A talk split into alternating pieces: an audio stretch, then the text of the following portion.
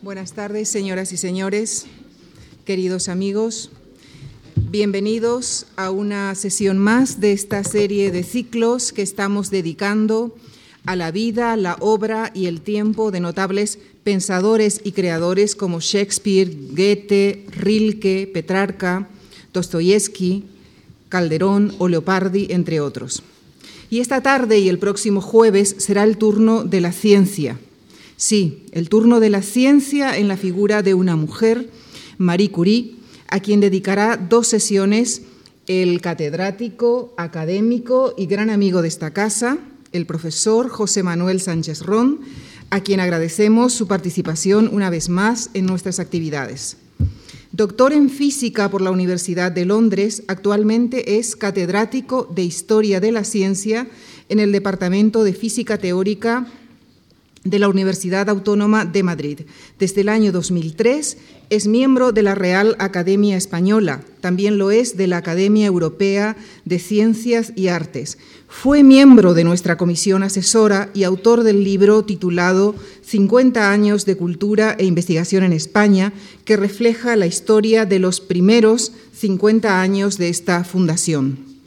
Tras varios años dedicado a la física teórica en los que trabajó en física, matemática y relatividad, actualmente se dedica sobre todo a la historia de la ciencia, preferentemente la de los siglos XIX y XX. Es autor de más de 300 publicaciones, entre las cuales figuran una cuarentena de libros. Los más recientes son El poder de la ciencia, Historia social, Política y económica de la ciencia, Europa y España, publicado juntamente con Juan Pablo Fusi y José Luis García Delgado, o La nueva ilustración, Ciencia, Tecnología y Humanidades en un mundo interdisciplinar. En el año 2001 recibió el premio José Ortega y Gasset de Ensayo y Humanidades de la Villa de Madrid por su libro El siglo de la ciencia. Ha dirigido asimismo la edición de numerosas obras colectivas y colecciones científicas. Ha publicado centenares de reseñas de libros científicos y artículos de opinión actualmente en el diario El País y antes en el periódico ABC. Señoras y señores, les dejo con el profesor José Manuel Sánchez Ron, quien esta semana pasará revista a la biografía, al legado, a la época de una mujer que recibió dos veces el premio Nobel y que es uno de los iconos de la ciencia del siglo XX, Marie Sklodowska-Curie, Madame Curie. Gracias. Muchas gracias, Lucía. Mm, eh, estoy seguro que, mm, eh, que ustedes eh, no están aquí para escucharme a mí, sino sobre todo atraídos por una figura que es legendaria, la de Marie Curie.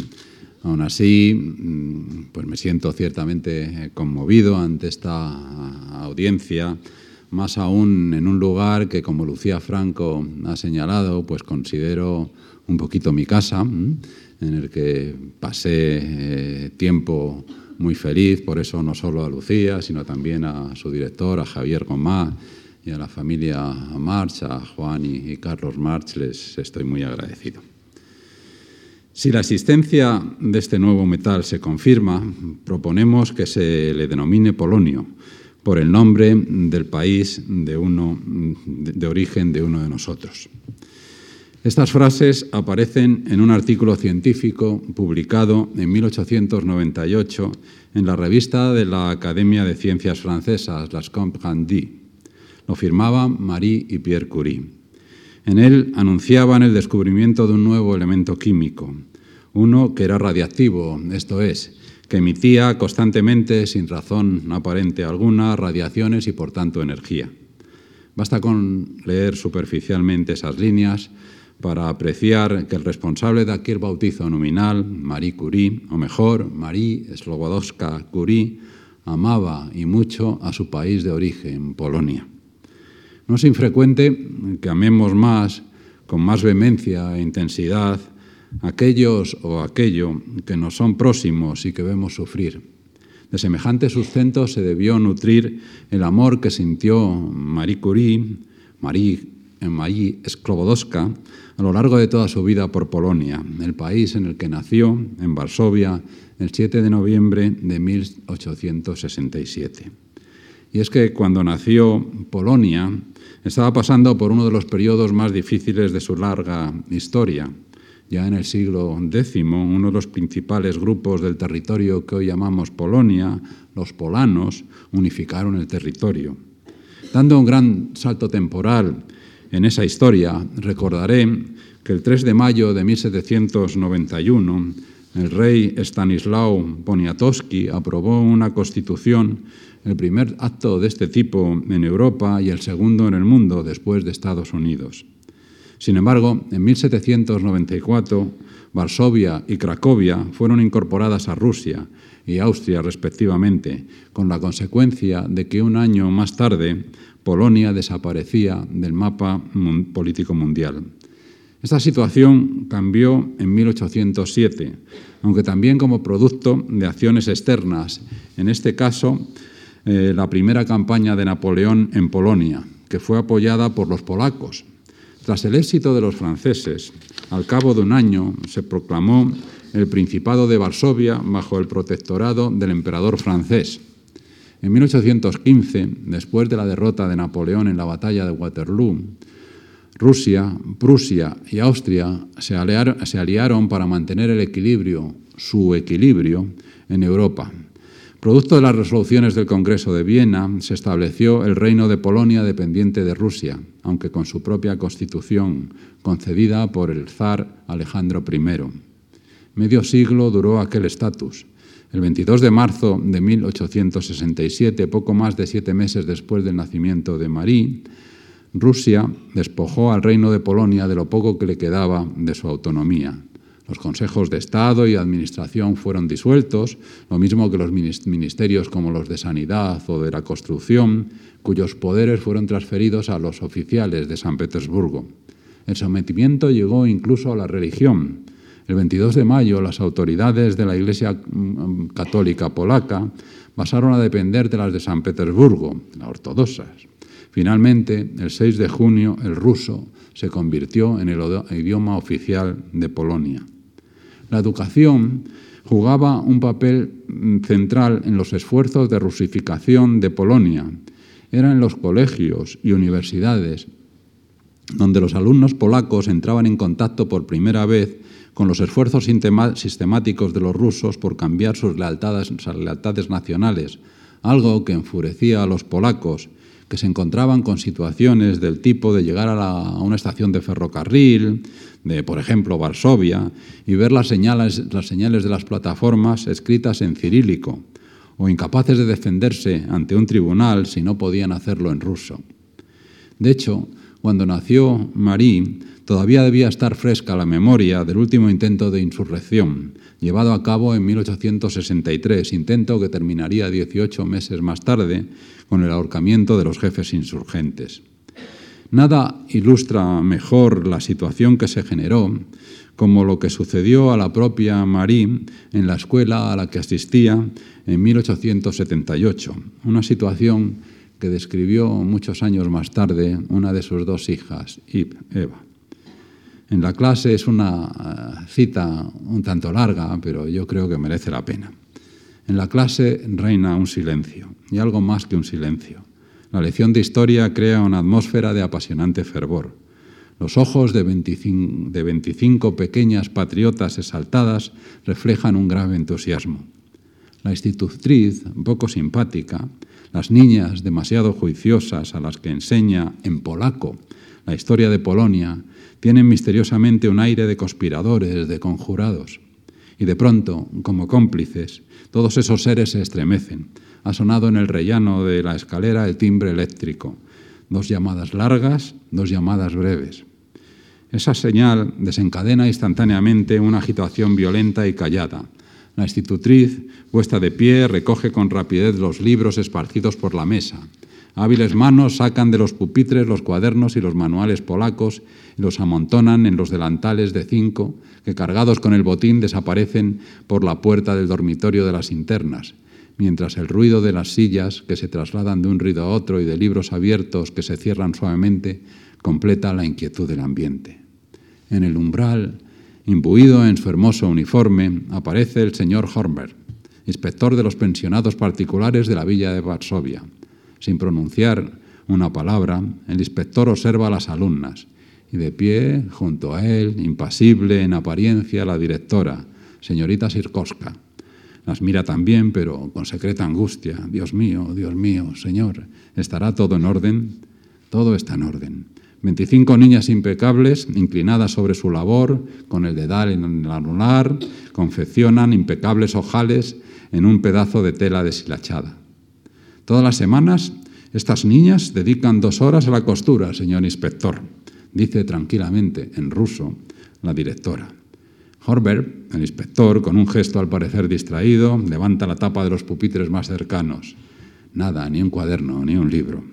El señor Horbert acepta la silla que le ofrece la institutriz y se sienta con pesadez. Llámeme a cualquiera de las niñas.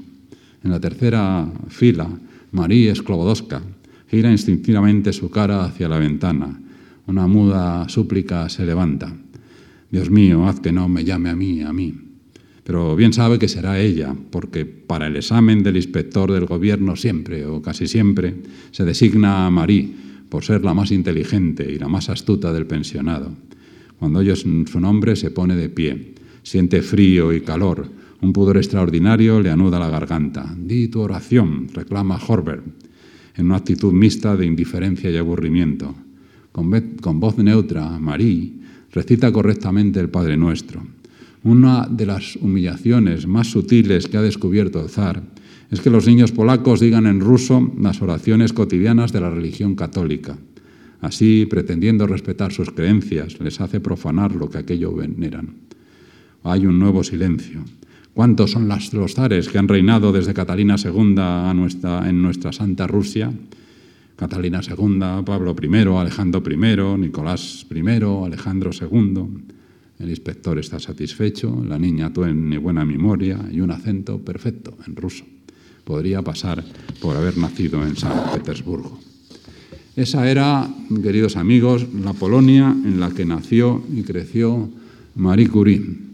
Aquella situación anormal, escribió muchos años después en su autobiografía, tuvo como consecuencia el excitar el sentimiento patriótico de los jóvenes polacos hasta su grado más elevado. Ella misma participó en actividades clandestinas progresistas y anticlericales, utilizando sus propias palabras, de movimientos nacionalistas universitarios, un comportamiento que tenía precedentes en su familia. Su abuelo Joseph tomó en 1830 las armas contra Nicolás I, zar de todas las Rusias y rey de Polonia. Antes de entrar de lleno en la vida de Marie Curie, quiero mencionar otro aspecto, habitualmente menos recordado de la historia de Polonia un apartado que tiene que ver con lo que esta, nación milenaria ha aportado a la ciencia universal. Cuando se piensa en esta cuestión, inmediatamente vienen a la mente dos nombres.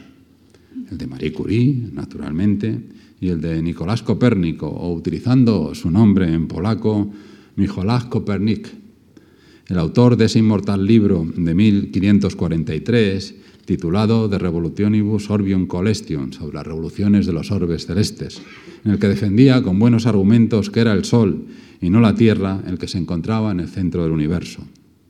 Pero limitarse a estos dos nombres, los de Marie Curie y Copérnico, constituye una grave limitación. Quiero mencionar hoy algunos otros nombres de científicos ilustres que vieron la luz en los territorios polacos. Nombres como los del astrónomo Johannes Hevelius, que cartografió la superficie lunar y descubrió cuatro cometas, los matemáticos Stefan, Stefan Banach y Kazimir Kuratowski, que enriquecieron la teoría de conjuntos. Aún hablamos, por ejemplo, de los espacios de Banach. El lógico, aquí es un monumento a Banach en Cracovia, el lógico Alfred Starkey, el matemático aplicado Stanislao Ulam, uno de los creadores de la bomba de hidrógeno, y los físicos Casimir Fayans, eh, Leopold Infield, de, destacado relativista, eh, y eh, Isidor Rabi, Premio Nobel de Física en 1944 por el descubrimiento de la resonancia magnética nuclear. Ningún país que haya dado a luz un puñado de nombres como estos puede sentirse inferior en ciencia. Ahora bien, ¿Cómo es que de los que acabo de nombrar, la mayoría terminaron trabajando fuera de Polonia? En el caso de Marie Curie, la respuesta es, como veremos, muy sencilla, por amor. En el caso, pero ese no es el caso con Tasky, Ulam, Fajans, Infel o Rabi. Si miramos sus biografías, lo que los unió a todos ellos fue que eran de origen judío, Tasky, cuyo apellido era originalmente Tetelbaum, emigró en 1939 a Estados Unidos escapando del peligro nazi. Fajans excursó sus estudios universitarios en Alemania, comenzando así una carrera que le llevó a ocupar puestos académicos primero en Alemania y luego en Estados Unidos. Ulam se trasladó a Estados Unidos en 1935, invitado por John von Neumann. Infeld intentó desarrollar una carrera universitaria en Polonia, pero ante las dificultades se trasladó a Estados Unidos, donde consiguió trabajar con Einstein, pasando después a Canadá, eh, donde se estableció y cuya nacionalidad terminó adoptando, aunque en 1950 regresó a Polonia, donde estableció una poderosa escuela de relatividad. Y Rabi emigró con su familia a Estados Unidos siendo un niño. En este aspecto, el siglo XIX y las primeras décadas del XX no fueron buenas para Polonia, una nación que mucho antes había sido pionera en otorgar derechos civiles a los judíos. Pero volvamos a Marie Sklodowska. Su padre, eh, Vladislao Slobodowski, era profesor de matemáticas y de física en un liceo, mientras que su madre, Bronislawa, dirigía una escuela de muchachas. Marie fue la última de, de los cinco hijos del matrimonio. Joseph, el único varón, llegó a ser médico distinguido del Hospital del Niño Jesús de Varsovia. La mayor de sus hermanas, Sofía, murió joven, con 14 años, de tifus. La segunda, Bronislawa, Bronia, escogió también la carrera médica, estudiando en París, con la ayuda, como veremos, de Marie. La tercera, Elena, Hela, eligió la profesión de sus padres, profesora. En 1878, cuando tenía nueve años, Marie perdió a su madre. Esta catástrofe, escribió en su autobiografía, fue la primera gran pena de mi vida y me sumió en una profunda depresión. Mi madre tenía una personalidad especial, excepcional. A pesar de todo su intelectualismo, poseía un gran corazón y un sentido del deber muy elevado y aunque de buena naturaleza e indulgencia infinita, todavía podía mantener en la familia una singular autoridad moral. Era de una ardiente piedad, mis padres eran ambos católicos, pero nunca fue intolerante. Las diferencias de creencias religiosas nunca la molestaron. Era igual de amable con aquellos que no compartían sus opiniones. Su influencia sobre mí era extraordinaria. Marie finalizó sus estudios de bachilleratos, me encanta esta, fotografía, es eh, eh, tan, como verán ustedes, si tienen la paciencia de aguantarme, el, jueves que viene, las fotos de, de, Marie, especialmente una vez que enviudó, son diferentes, una mujer a la que la vida la ha endurecido. Marie decía, finalizó sus estudios de bachillerato a la edad de 15 años, habiendo sido siempre la primera de su clase Tuvo entonces, sin embargo, que pasar un año en el campo, en casa de un tío suyo, notario en Esclazmierz, cerca de la frontera de Galicia. Galicia está eh, cerca de Ucrania. Pueden, solo con decir Ucrania se pueden imaginar ustedes que no es el mejor de los sitios en el sentido de clima. Para recuperarse de, que los, de lo que los médicos denominaron depresión nerviosa, aunque en su opinión la razón había sido la fatiga debida al crecimiento y a los estudios.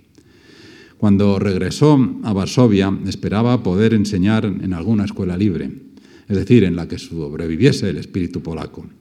Pero eh, utilizando sus palabras de nuevo, de su autobiografía, circunstancias familiares me permitieron, me obligaron a cambiar de decisión. Mi padre, ya viejo y cansado, necesitaba descansar. Eh, su fortuna era muy modesta, de manera que decidí aceptar un puesto como institutriz de varios niños. Así, con apenas 17 años, dejé la casa de mi padre y comencé una vida independiente. Las circunstancias familiares a las que se refería tenían que ver con la situación profesional y económica de su padre. El problema fue que un día de 1873, al regresar de sus vacaciones, Vladislao se encontró con una nota de la directora rusa de su colegio en la que le notificaba que dejaba de ser subinspector, lo que le significó perder el alojamiento gratuito que conllevaba el cargo, así como la mitad de su salario. La razón esgrimida que encontraba demasiado tibio su celo como investigador. Se suele decir que las desgracias nunca vienen solas. El caso de la familia Sklobodowski confirma esa supuesta regla. Vladislao confió a su cuñado todos sus ahorros con la esperanza de que los multiplicase con una inversión que debía ser más especulación que otra cosa y el resultado es que los perdió. La nueva situación en que se encontró la familia Sklobodowski hacía imposible que todos los hijos pudiesen cursar carreras universitarias, ni aun admitiendo, como se hizo, huéspedes en la nueva casa a la que se trasladaron. Así, Marie tuvo que dejar su habitación y dormir en el salón, el mismo lugar en el que por la mañana los huéspedes, antiguos alumnos en general de su padre, debían tomar el desayuno. Todo esto significaba que Marie no significaba que Marie abandonase la esperanza, la esperanza de cursar estudios superiores. Había oído que unas pocas mujeres habían logrado seguir ciertos cursos en Petrogrado, sus palabras de nuevo, estoy, utilizando sus palabras, o en países extranjeros, y estaba decidida a prepararme yo sola para seguir su ejemplo. Quería estudiar matemáticas y física en París. Mm, todavía no. La cuestión de la emancipación de la mujer y en concreto la de su acceso a la educación superior es un tema que me llevaría demasiado lejos. Aún así, y como un breve apunte, Diré que la frase antes citada de Marie, había oído que unas pocas mujeres habían logrado seguir algunos cursos en pretrogrado o en países extranjeros, se debe entender como una manifestación de que en las últimas décadas del siglo XIX aumentaron los logros de, en la todavía, hay que, tengo que decirlo con dolor, más de un siglo después, incompleta causa, causa de la liberación de la mujer. El liberalismo del siglo XIX incidió de forma importante en la cuestión feminista. La declaración clásica de la aplicación del credo liberal a las mujeres fue formulado por el que acaso sea su teórico más señalado, John Stuart Mill. Su ensayo The Subjection of Women, el sometimiento de las mujeres, escrito en 1861 y publicado en 1869, fue la Biblia de las feministas. Es difícil exagerar la enorme impresión que causó en la mentalidad de las mujeres cultas de todo el mundo. En el mismo año que se publicó en Inglaterra y en Norteamérica, Australia y Nueva Zelanda, también apareció traducido en Francia, Alemania, Austria, Suecia y Dinamarca. En 1870 fue publicado en polaco e italiano y también las estudiantes de San Petersburgo hablaban de él con entusiasmo. Los párrafos iniciales del libro de Mill resonarían durante mucho tiempo en los alertas oídos de las feministas.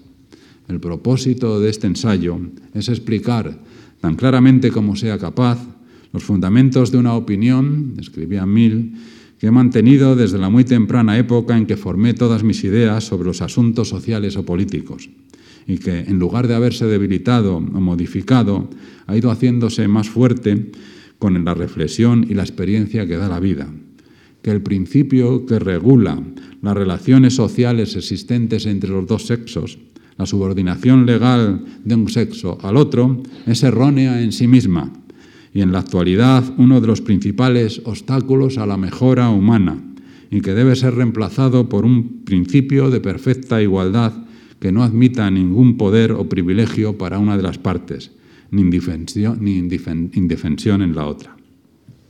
María, María Sklobodowska participó de aquel espíritu ilustrado feminista. No obstante, pronto tuvo que modificar sus planes de estudio. Su hermana Bronia decidió ir a París para estudiar medicina y se habían prometido ayuda mutua. Marie ayudaría económicamente a Bronia y más adelante esta a aquella. El tiempo que debía permanecer sin continuar sus estudios tenía, en consecuencia, que ampliarse. Inicialmente dio clases particulares en Varsovia, pero enseguida optó por trabajar como institutriz. Su primer empleo de este tipo fue con la familia de un abogado con la que no congenió en ningún momento.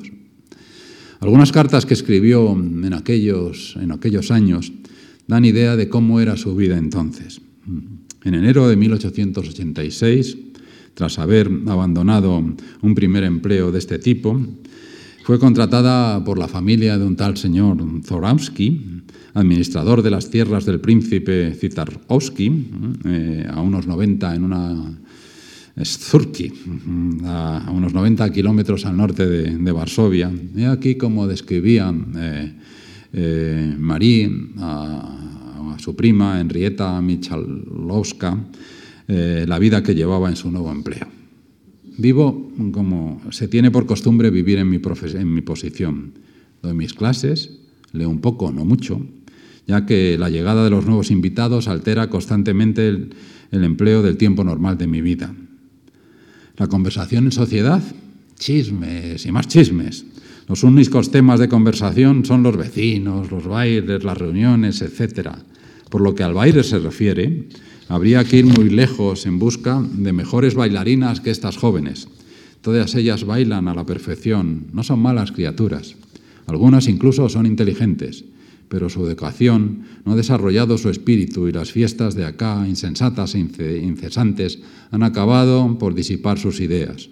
En cuanto a los muchachos, hay muy pocos que sean amables y menos aún inteligentes. Para las unas y para los otros, Palabras tales como positivismo, cuestión obrera, etc., son verdaderas bestias negras, suponiendo que las hayan oído pronunciar alguna vez, lo cual sería una excepción. Si vieras qué ejemplar conducta tengo, voy a la iglesia cada domingo, ni días de fiesta, sin invocar jamás un dolor de cabeza o una gripe para quedarme en casa. No hablo casi nunca de la educación superior de las mujeres y de una manera general Observo en mis propósitos la discreción que mi obligada condición me impone. Si hay un rasgo en la personalidad de Marie Curie, ahora digo Marie Curie, en esta conferencia de hoy trato de decir Marie Sklodowska, la personalidad de Marie Curie, ese fue el ascetismo. Su misma indumentaria fue, por encima de modas o circunstancias concretas, manifestación de la espartana forma en que entendía la, en que entendía la vida, forma que también constituyó una de las notas más características de quien sería su marido, Pierre Curie.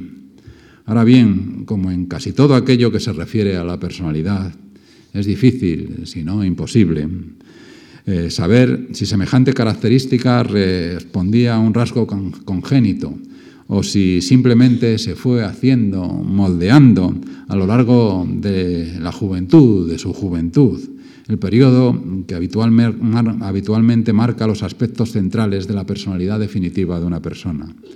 En favor de esta eh, eh, última posibilidad se encuentran las duras circunstancias que tuvo que soportar Marie durante sus años de institutriz.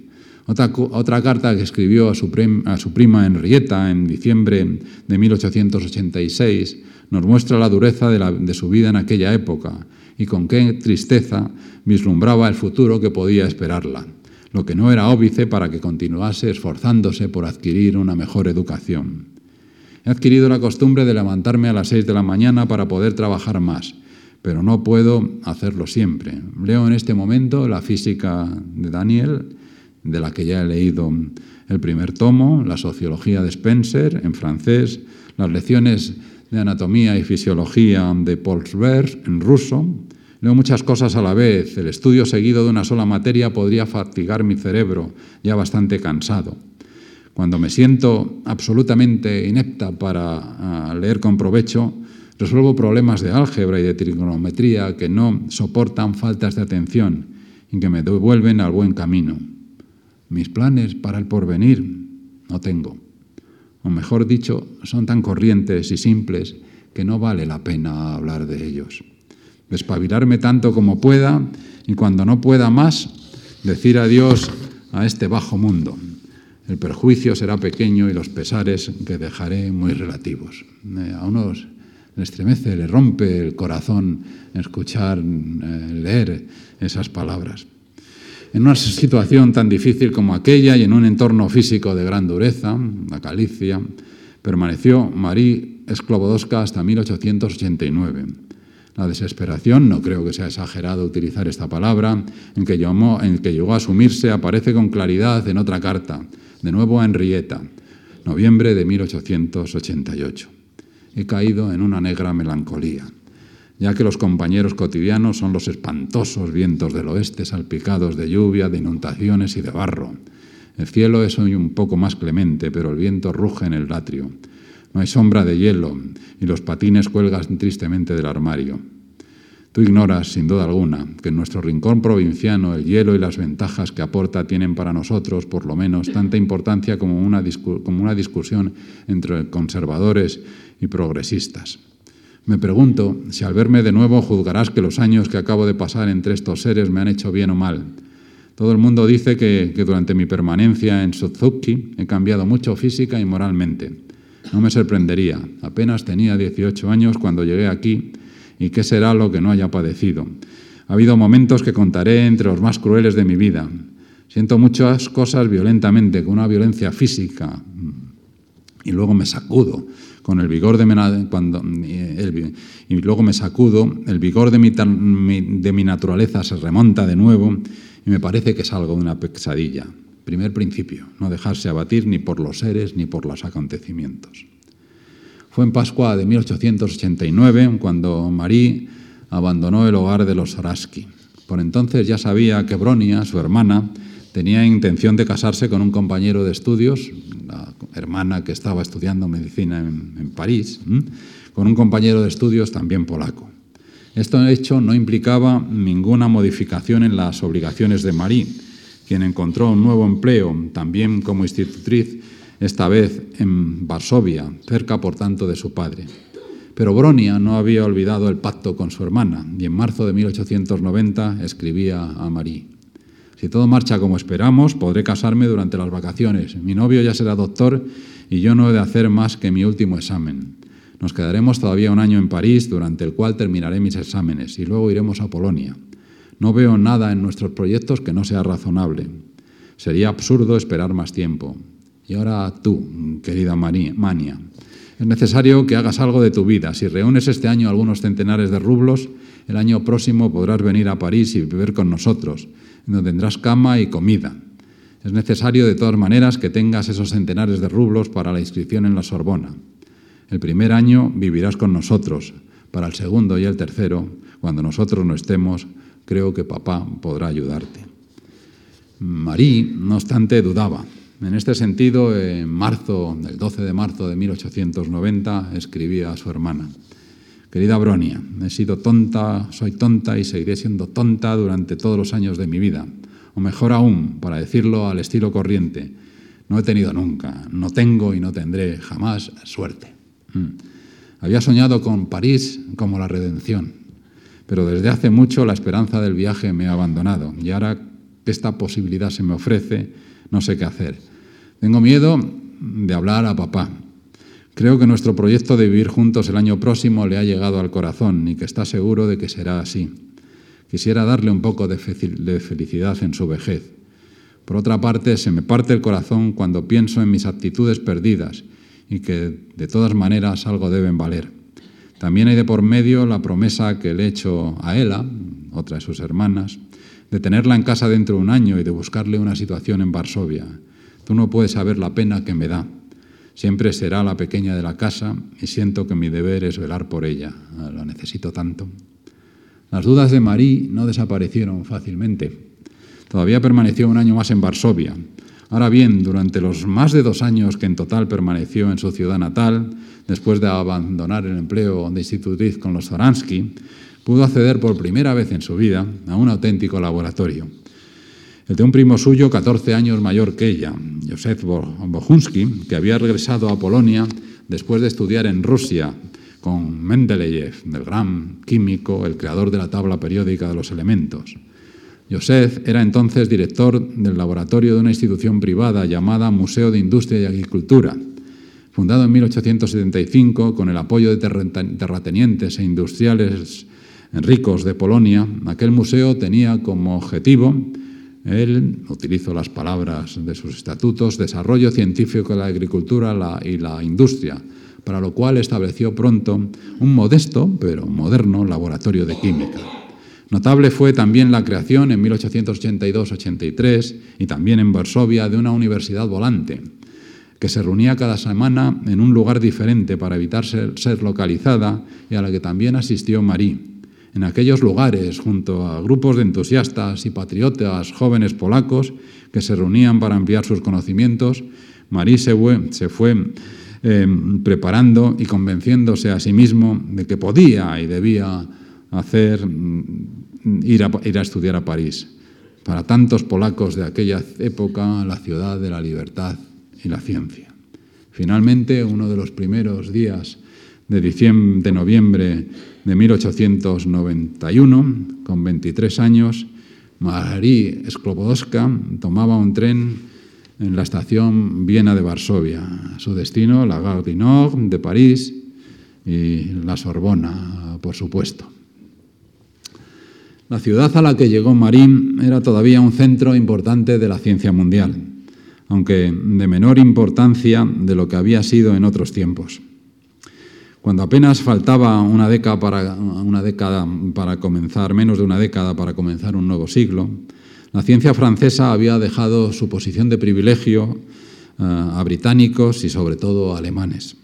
Lejos estaban ya aquellos tiempos, enero de 1823, en el que el químico alemán Justus von Liebig escribía desde París, donde se había trasladado procedente de Erlangen para estudiar junto a Joseph Gay Lussac, que, cito las palabras de Liebig, no existe territorio en el que las ciencias naturales florezcan más de lo que lo hacen aquí y en donde se involucren más en la vida práctica. Ahora bien, aunque la ciencia francesa comenzase a perder, estuviese perdiendo su, su, posición de privilegio y rápidamente, no solo ante británicos y alemanes, enseguida ante estadounidenses, se movía en lugares preferentes dentro del contexto mundial en 1870, Francia era la segunda nación del mundo en, términos de producción industrial y comercio, y en 1900 la cuarta. En 1914, perdón, la cuarta. Y situación industrial tiene algo que decir, y mucho, con situación de la cultura, de la educación superior. En cuanto a la situación de las mujeres en relación a los estudios superiores, aunque no estaban excluidas en principio, con la excepción de la abogacía que les estuvo vetada hasta 1899, en la práctica existían problemas.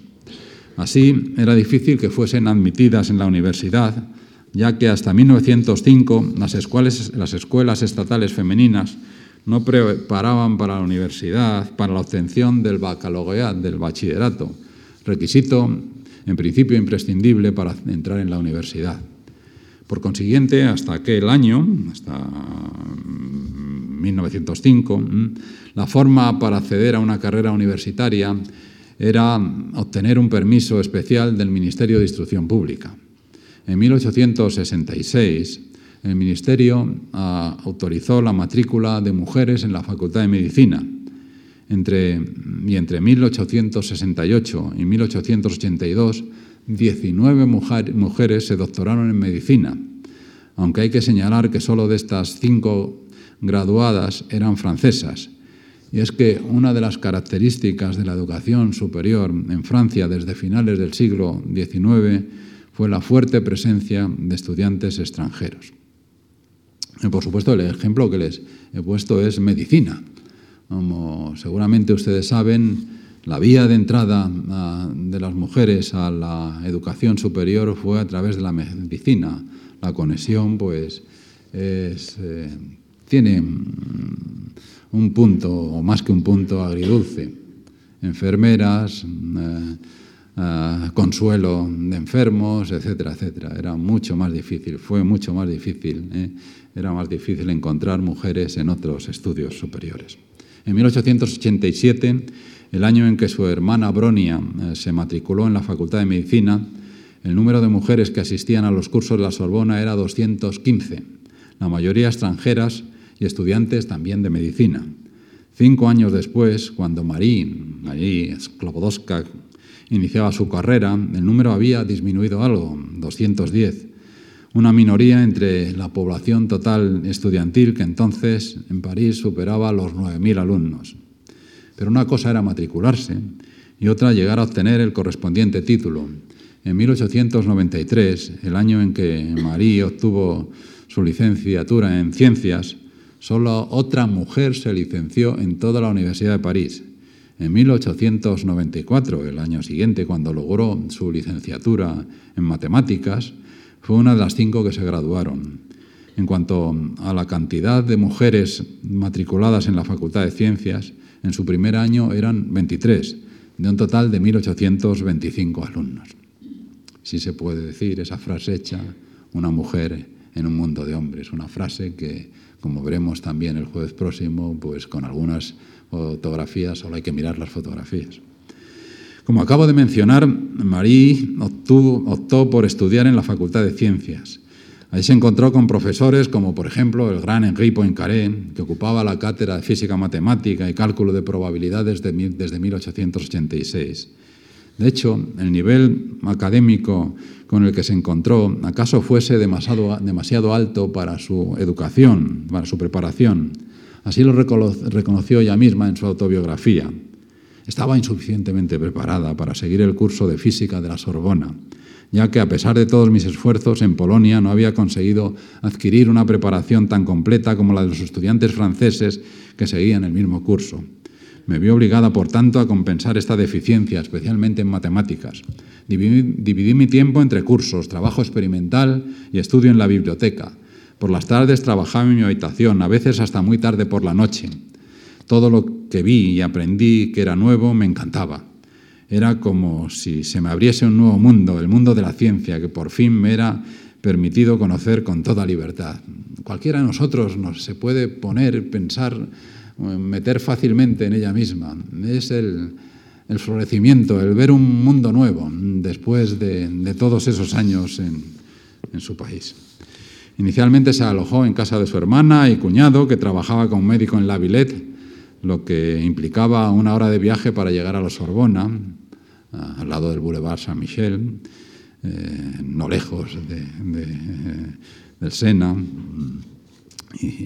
Perdía demasiado tiempo y no solo en viajes, también por falta de independencia y hacia marzo de 1892 decidió, por tanto, mudarse a, como escribía su hermano Joseph, una pequeña habitación muy cómoda y por tanto muy barata un cuarto en un cuarto de hora puedo estar en el laboratorio de química y en 20 minutos en la Sorbona. En 1893, como he dicho hace un momento, obtuvo su licenciatura en Ciencias, la primera de su, siendo la primera de su curso. Inmediatamente se embarcó en la tarea, también lo señalé, de lograr una segunda licenciatura en matemáticas, que consiguió el año siguiente, 1894, el año en que conoció a Pierre Curie. Fíjense ustedes qué ojos tiene, qué ojos tenía estas fotos. Pierre Curie nació en 1859, hijo de Sophie Claire y de Eugène, un médico republicano, socialista radical y anticlerical, no bautizó a sus hijos. De hecho, ni Pierre ni su hermano Jacques, al que siempre estuvo muy unido, asistieron al liceo, siendo educados en casa eh, en base a una filosofía pedagógica fundada en la observación, el razonamiento y la lucha frente a los prejuicios. Ello implicó mm, algunas deficiencias en su educación, en, por ejemplo, literatura o idiomas. De todas maneras, pudo obtener el título de bachiller en ciencias en noviembre de 1875. Licenciado en ciencias físicas por los Sorbona en 1877, Pierre Curie se interesó sobre todo por aspectos, los aspectos experimentales. Y así no es sorprendente que en 1882 fuese nombrado preparador de física en la École Municipal de Physique et Chimie Industrials, la Escuela Municipal de Física y Química Industriales de la ciudad de París, que acababa de ser fundada con la intención de formar científicos, ingenieros más bien, o técnicos, para la industria.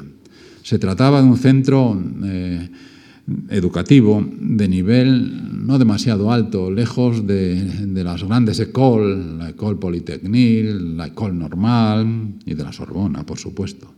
Durante 12 años, Pierre Curie mantuvo el, puesto de pepagateur en esa escuela, hasta que en 1895, cuando ya hacía bastante tiempo que era conocido por sus aportaciones a la física, se creó una cátedra para él que mantuvo hasta 1905, como veremos el próximo día también. Fue en aquella école donde Pierre Curie descubrió, en colaboración con su hermano Jacques, la piezoelectricidad, electricidad producida debido a presiones. La palabra está formada a partir de la raíz griega piezein, presionar. Eh, la aparición, el fenómeno, la piezoelectricidad es la aparición de una corriente eléctrica producida por la comprensión o expansión de cristales en la dirección del eje de, simetría. De todas sus investigaciones que implicaban el manejo del desarrollo de nuevos instrumentos de, medida, los hermanos Curie dedujeron algunas aplicaciones prácticas. Una particularmente importante, un nuevo aparato, mm, que ahí se ve y se ve muchas, esta es una fotografía posterior, el próximo jueves, si se fijan en algunas eh, fotografías de Pierre y Marie eh, trabajando, siempre aparece por ahí ese cachivache que están viendo entre, entre medias. Es eh, el aparato que Pierre y Jacques Curie desarrollaron, un electrómetro de cuarzo piezoeléctrico, que medía en términos absolutos pequeñas cantidades de electricidad, al igual que corrientes eléctricas de baja intensidad. En su momento, como estoy diciendo, estoy apuntando, este instrumento rendiría importantes servicios al estudio de los fenómenos radiactivos puesto que una forma de poner a estos de manifiesto es mediante la conductividad que producen en tubos con gases enrarecidos. El primer encuentro entre Marie y Pierre se produjo en 1894, concretamente en la primavera. En su autobiografía, Marie lo rememoró en los términos siguientes. Uno de mis compatriotas, un profesor de la Universidad de Friburgo, que me había visitado, me invitó a su casa junto a un joven físico de París, a quien conocía y estimaba mucho.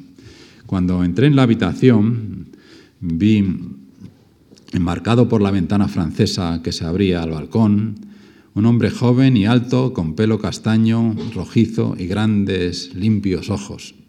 Advertí la expresión grave y amable de su cara, al igual que un cierto abandono en su actitud sugiriendo el soñador absorto en sus reflexiones. Me mostró una sencilla cordialidad y me pareció muy agradable. Después de aquel primer encuentro expresó el deseo de verme de nuevo y continuar nuestra conversación de aquella tarde sobre asuntos científicos y sociales en los que ambos estábamos interesados y sobre los que parecíamos tener opiniones similares. Si a Marie le agradó, eh, Pierre, este quedó mucho más que impresionado si se esforzó y se esforzó por volverla a ver, visitarla, hablar con ella. En una palabra, comenzó a, cortejarla.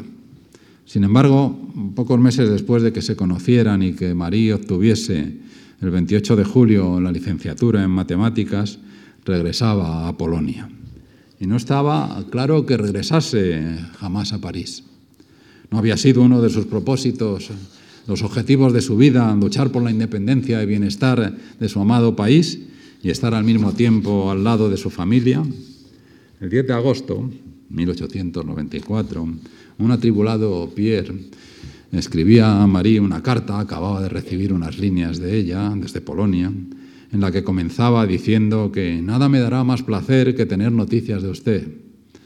La perspectiva de estar dos meses sin saber nada de usted, tenía esperanzas de que volviese después del verano, me era extremadamente eh, desagradable y acababa de recibir pues unas líneas. Lo que es decir que sus breves palabras me han sido bienvenidas, han sido bienvenidas. Espero que haga provisión de buen aire y que regrese en octubre. Y continuaba. Nos hemos prometido, ¿no es verdad?, tener el uno con el otro al menos una gran amistad. Siempre que usted no cambie de opinión. Sería, no obstante, una buena cosa en la que no me atrevo a creer pasar la vida el uno cerca del otro hipnotizados por nuestros sueños. Fíjense en estas palabras ahora, y las subraya, ¿eh? dice su sueño subrayado, patriótico, nuestro sueño humanitario y nuestro sueño científico. De todos estos sueños, este, el último, el científico, es el que creo legítimo. Quiero decir que somos impotentes para cambiar el estado social y siendo así no sabríamos qué hacer y actuando en algún sentido no estaríamos nunca seguros de hacerlo mejor o peor, retardando alguna evolución inevitable. En cambio, desde el punto de vista científico, el terreno es mucho más sólido y todo descubrimiento, por pequeño que sea, es un avance.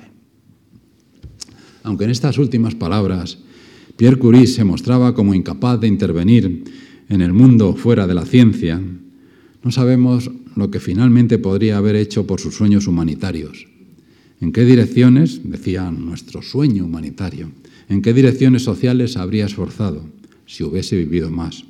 Lo que sí sabemos y veremos en mi próxima conferencia es que Marie Curie nunca renunció a tales sueños y que de hecho contribuyó, y contribuyó, yo diría, significativamente a que el mundo fuese algo mejor. Marie regresó, regresó a París en octubre y el 26 de julio de 1895 se casaba con Pierre. Fue en un matrimonio civil celebrado en el ayuntamiento de Sceaux, un antiguo pueblecito que ya se había convertido en un suburbio del sur de París, en el que vivían los padres de Pierre. Marie Sklobodowska pasaba a ser Marie Curie. Se formaba así una pareja, que pasaría a formar parte de la mitología sociocientífica y cuyas contribuciones a la ciencia, a la reactividad en concreto, abrirían nuevas ventanas al conocimiento de los fenómenos naturales. Con mi matrimonio, escribió Marie, comenzó para mí una nueva existencia, completamente diferente de la solitaria vida que había conocido durante los años precedentes. Mi marido y yo estábamos tan estrechamente unidos por nuestro afecto y trabajo común que pasábamos casi todo nuestro tiempo juntos. Tengo solo unas pocas cartas de él, porque nos separábamos muy poco. Mi marido pasaba todo el tiempo que podía robar de su enseñanza en su trabajo de investigación en el laboratorio de la escuela en la que era profesor, y yo obtuve autorización para trabajar con él. Casada, licenciada e instalada en París, Marie decidió doctorarse. Y buscando un tema de su tesis se fijó en un descubrimiento muy reciente, un fenómeno descubierto no hacía mucho, en los últimos meses de 1895, por en los primeros meses de 1896, por un catedrático del Museo de Historia Natural de París, Henri Becquerel, la radiactividad, la capacidad de algunos elementos químicos de emitir radiaciones de forma aparentemente inagotable. En realidad, Becquerel se encontró con la radiactividad de una manera fortuita, cuando intentaba profundizar en un descubrimiento reciente, el de los rayos X, eh, que tuvo lugar en diciembre de 1895. Fue muy rápido todo. Un descubrimiento debido, aquí lo tienen, al físico alemán Wilhelm Röntgen, y eh, una de sus fotos hay que tener el alma muy dura, desde luego, para no emocionarse. Fíjense ustedes, esta es una de las fotos que con esos rayos cuya naturaleza desconocía, obtuvo enseguida se podía ver el, interior del cuerpo. Interesada en aquel sorprendente hallazgo, ante el, ante el, que pocos, como digo, podían permanecer indiferentes, la Academia de Ciencias de París, la Académie de Sciences, celebró una reunión el 20 de enero de 1896, dos semanas después de que Röntgen publicase su descubrimiento, a la que como académico de la institución, bueno, esto es una caricatura, eh, los rayos X mm, enseguida se aplicaron a, a la medicina. Mm. En la reunión aquella que estoy refiriéndome del 20 de enero de 1896, asistió como académico que era, un físico francés, no muy distinguido hasta entonces, Henri Becquerel. Eh, en aquella sesión de la Académie, Henri Poincaré hizo hincapié en que parecía que los nuevos y misteriosos rayos X estaban asociados a la fosforescencia, la propiedad que tienen algunos, algunos compuestos químicos de brillar, continuar brillando cuando reciben eh, radiación, la del sol, por ejemplo. Y como Becquerel tenía en su laboratorio del museo un compuesto, sales de uranio, que eran fosforescentes, decidió probar con ellas. Eh, y así terminó descubriendo la radiactividad. Hoy sabemos muy bien que el uranio es un elemento radiactivo. Esta es la primera eh, fotografía que obtuvo Becquerel, es la prueba de, de la radiactividad. Mi atención recordó Marie Curie en su autobiografía, había sido atraída por los interesantes experimentos de Becquerel con las sales del raro metal uranio. Mi marido y yo estábamos muy excitados por este nuevo fenómeno y decidí emprender un estudio especial de él. Me parecía que lo primero que había que hacer era medir el fenómeno con precisión. Para ello decidí utilizar la propiedad de los rayos que les permitían descargar un electroscopio. Sin embargo, en lugar del electroscopio habitual, utilicé un aparato mucho más perfecto. Se, refiere, se refería al desarrollado por los hermanos Curie. Pero este es un tema del que me ocuparé el próximo jueves.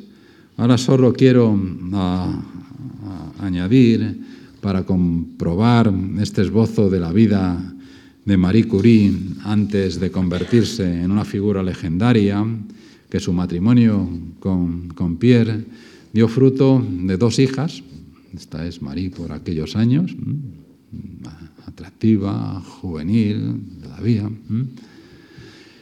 los dos, joven, dio fruto, eh, eh, dio como fruto dos hijas, Irene, aquí la tienen, de nuevo con el, electrómetro de cuarzo, de, cuarzo piezoeléctrico, eh, nacida el 12 de septiembre de 1897, eh, Eva, que vio la luz el 6 de diciembre de 1904. Irene obtuvo eh, el Premio Nobel de Química en 1935, compartido con su marido, con el que aparece aquí trabajando, Frédéric Joliot. De hecho, Joliot eh, unió a su apellido el de Curie. Aquí están en la ceremonia de entrega del Premio Nobel de Química en 1935. Por el descubrimiento, lo recibieron por el descubrimiento de la radiactividad artificial. Pero no solo, Irene no solo fue una científica distinguida, también una mujer comprometida socialmente. En cuanto a Eve, a Eva, no se dedicó a la ciencia, aunque la suya fue ciertamente una vida interesante concertista de piano hasta el estallido de la Segunda Guerra Mundial. Realizó su primer concierto en París en 1925. Escribió una biografía de su madre, Madame Curie, publicada en 1937, que probablemente ustedes hayan leído. Se convirtió en un éxito de ventas mundial, traducido a todos los idiomas. En 1940, caída Francia, se instaló en el Reino Unido, donde se unió a la Francia libre, trabajando para los aliados hasta el fin de la guerra. Escribió un libro, Journey, Among Warriors, Jornada entre los Guerreros, crónica de sus viajes a los frentes de la Segunda Guerra Mundial. En 1944 fundó, junto con Philippe Baguès, el periódico Paris Press, que codirigió hasta 1949 nombrada consejera especial de la Secretaría General de la OTAN en 1952. En 1954 se casó en Nueva York con Henri Lawis, que fue director de la UNICEF durante 15 años. Como tal, un nuevo premio Nobel para la familia, recibió, fue el encargado de recibir el Premio Nobel de la Paz que se concedió a esta institución para la que Eva eh, sirvió en alguna ocasión de embajadora. En 1958 adquirió la nacionalidad estadounidense. Fue administradora de la Fundación Curie de 1957 a 1967. Vivió hasta los 102 años. Está claro que en formas diferentes, tanto Irene como Eve asumieron como propios los sueños humanitarios de su madre añadiendo de esta manera un éxito más a la vida y obra de Marie Sklodowska Curie. Muchas gracias.